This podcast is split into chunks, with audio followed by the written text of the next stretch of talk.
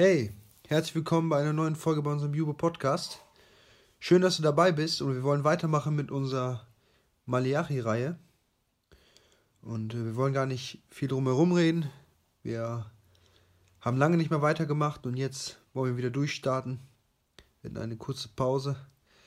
Und es geht weiter mit Malachi 2, Vers 10 bis 16. Ähm, nachdem Malachi sich mit den Sünden der Priester befasst hat, wendet er sich nun an die Nation als Ganzes, an das Volk Israel und äh, greift die Männer an. Speziell die Männer, die sich von ihren Frauen scheiden ließen, um heidnische Frauen zu heiraten, also Frauen aus anderen Nationen.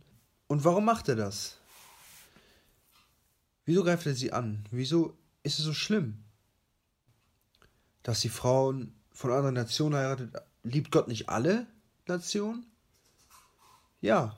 Und ich glaube, wir dürfen das jetzt nicht miteinander ausspielen, weil es geht um etwas viel Tieferes. Nicht, dass Gott ein rassistischer Gott ist, sondern Gott ist ein Gott, der Treue möchte.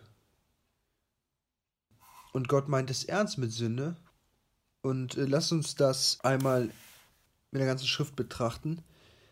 Also, das Problem ist, dass die Männer, die heidnische Frauen haben, ihre Untreue Gott gegenüber zeigen. Denn es war ganz klar, dass das Mischvolk oder dass das Volk sich nicht mischen darf. Und jetzt kommt die Frage, okay, warum? Ist Gott ein rassistischer Gott? Sie liebten doch einfach die heidnische Frauen. Warum sollen sie jetzt von ihnen wieder weggehen und wieder zu ihren anderen Frauen gehen? Aus folgendem Grund. Gott möchte Reinheit. Und Gott hat in seinem Wort, in seinem Gesetz gezeigt, dass erstens das Volk keine heidnische Frauen heiraten dürfen. Und das nicht einfach, weil Gott wahllos Gesetze gibt und wie gesagt, weil er kein rassistischer Gott ist, sondern das Volk Israel sollte ein abgesondertes Volk sein. Nicht, weil sie besser waren als andere Nationen, sondern sie hatten eine Aufgabe. Aus diesem Volk sollte der Messias kommen. Aus diesem Volk sollte Jesus Christus, unser Retter, kommen. Und natürlich fällt es dem Teufel in die Hände, wenn das Volk sich mischt, weil er wollte um alles in der Welt die Geburt des Messias verhindern. Und ähm, er wollte nicht, dass aus dem Volk Israel der Messias kommt. Und deswegen war, war es Gott so wichtig. Und zweitens, weil Gott die Ehe geschaffen hat und er hat Mann und Frau geschaffen und die Ehe ist etwas Heiliges. Gott möchte gottesfürchtige Familien. Gott möchte, dass Eltern ihren Kindern Gottesfurcht beibringen und nicht, so wie die Männer, Heuchelei. Sie heucheln. Wir sehen es in Vers 12 bis 13. Sie weinen vor Gott, sie geben Opfer, sie haben anscheinend Buße in ihrem Herzen, aber es, es, es scheint so, als ob sie die Vorstellung haben, dass sie einfach sündigen können, um Gott dann um Vergebung zu bitten. Also sie heucheln. Sie nehmen das gar nicht ernst. Sie verstehen das gar nicht. Gott hat die Ehe geheiligt und Gott sagt, ich hasse Scheidung. Vers 16, denn ich hasse Scheidung. Gott hasst Scheidung, weil die Ehe etwas repräsentiert. Das sehen wir in Epheser. Christus und die Gemeinde. Und die Gemeinde unterordnet sich Christus und repräsentiert, äh, die Ehe repräsentiert genau das, dass die Gemeinde sich Jesus unterordnet, wie die Frau dem Mann.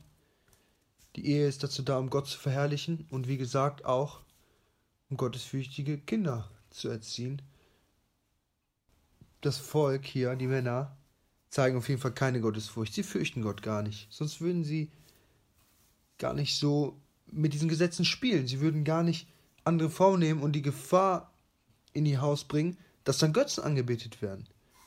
Und Gott lobt auch in Vers 15 die Männer, die treu bleiben. Die Männer, die nicht heidnische Frauen nehmen und sie zeigen ganz klar Mir geht es nicht darum, eine Lust auszuleben und hübsche Frauen zu haben. Es geht nicht um mich, es geht um Gott. Ich möchte ihn verherrlichen. Und ähm, ich habe die Erklärung jetzt mit der Ehe ganz knapp gelassen und die ist wahrscheinlich auch nicht zufriedenstellend, aber es geht jetzt hier auch nicht um Ehe, es geht hier um Treue Gott gegenüber. Gott sagt, ich hasse Scheidung, aber das können wir auch äh, mit der Beziehung zu Gott sagen. Gott hasst es, wenn wir ihm geistig fremd gehen. Und das Volk zeigt ja, dass es mit dem, dass es gar keine Hingabe hat zu keiner Beziehung. Sie leben nur für sich. Nicht mal ihren Frauen gegenüber sind sie treu. Wie wollen sie dann sagen, dass sie Gott gegenüber treu sind? Sie zeigen doch eine Treulosigkeit, legen eine Treulosigkeit an den Tag, das geht gar nicht mehr. Und bringen Gott dann Opfer und sie wollen, dass Gott ihnen vergibt? Sie wollen, dass Gott sie noch hört? Nach dem Motto, ach, ich kann ja sündigen, ich bitte ja Gott eh gleich um Vergebung. Nein. Wir haben ja schon darüber gesprochen, dass Gott es ernst meint mit Sünde, dass Gott Hingabe möchte, aber Gott möchte ein treues Volk. Gott möchte Treue, weil er selber treu ist. Gott ist nicht vom Volk Israel gewichen. Der Messias kommt, kam trotzdem aus dem Volk Israel, obwohl Gott schon mehrere Gründe hatte und hat, ähm, oder er hatte mehrere Gründe, es nicht mehr zu tun. Er hatte mehrere Gründe, Israel zu vernichten, weil sie treulos gehandelt haben. Aber Gott ist ein treuer Gott. Und Gott schaut auch auf die, die treu sind. Ähm, das sehen wir in Vers 15. Und es geht jetzt nicht um einfach um ein Gesetz, hey Leute, seid treu, sondern es geht darum zu verstehen, Gottes Wort müssen wir ernst nehmen. Ähm, und wir können damit nicht rumspielen. Wir können nicht einfach sagen, ja, aber guck mal, das sind doch hier Heiden, du wolltest doch Heiden erreichen, jetzt haben wir die hier hingebracht. Und Gott, du liebst doch alle Menschen und ja, bei mir ist es gerade nicht so gut in der Ehe. Und das können wir bei uns doch genauso sagen. Wir spielen dann Gottes Wort miteinander aus und das geht nicht. Ach Gott, ich muss jetzt die Sünde machen, ich kann nicht anders und du siehst doch meine Umstände und du hast doch in deinem Wort gesagt, so und so. Aber Gott möchte treu und das zeigt sich darin, wie wir sein Wort ernst nehmen, ob wir sein Wort überhaupt ernst nehmen und wie wir leben. Ja, genau, wie wir leben. Und lebe nicht für dich und tu nicht das, was sich gut anfühlt oder wo du denkst, oh, das, das brauche ich noch, um glücklich zu sein, sondern lebe, damit Gott verherrlicht wird. Es geht nicht darum, ähm, das Leben zu genießen, sondern Freude in Christus zu haben, weil wir viel im Leben dürfen, weil wir seine Sklaven sein dürfen, seine Diener. Und es geht darum, Gott groß zu machen und dass, wenn wir irgendwann von dieser Erde scheiden, dass sein Name hier bleibt und Gott irgendwann zu uns sagt, gut gemacht, du treuer Knecht. Das soll unser Lebenssinn sein. Ähm, und nicht um gerettet zu werden, sondern weil wir gerettet sind. Durch den Sohn, durch Jesus Christus sind wir errettet vor dem Höllenfeuer. Sind wir errettet vor dem Gericht Gottes. Wir sind gerettet vor dem zornigen Gott. Und das unverdient. Das, weil Gott ein liebender und gnädiger Gott ist und sich dadurch verherrlichen wollte. Amen. Ja, bis zum nächsten Mal, meine lieben Freunde. Dann geht's weiter mit Kapitel 3.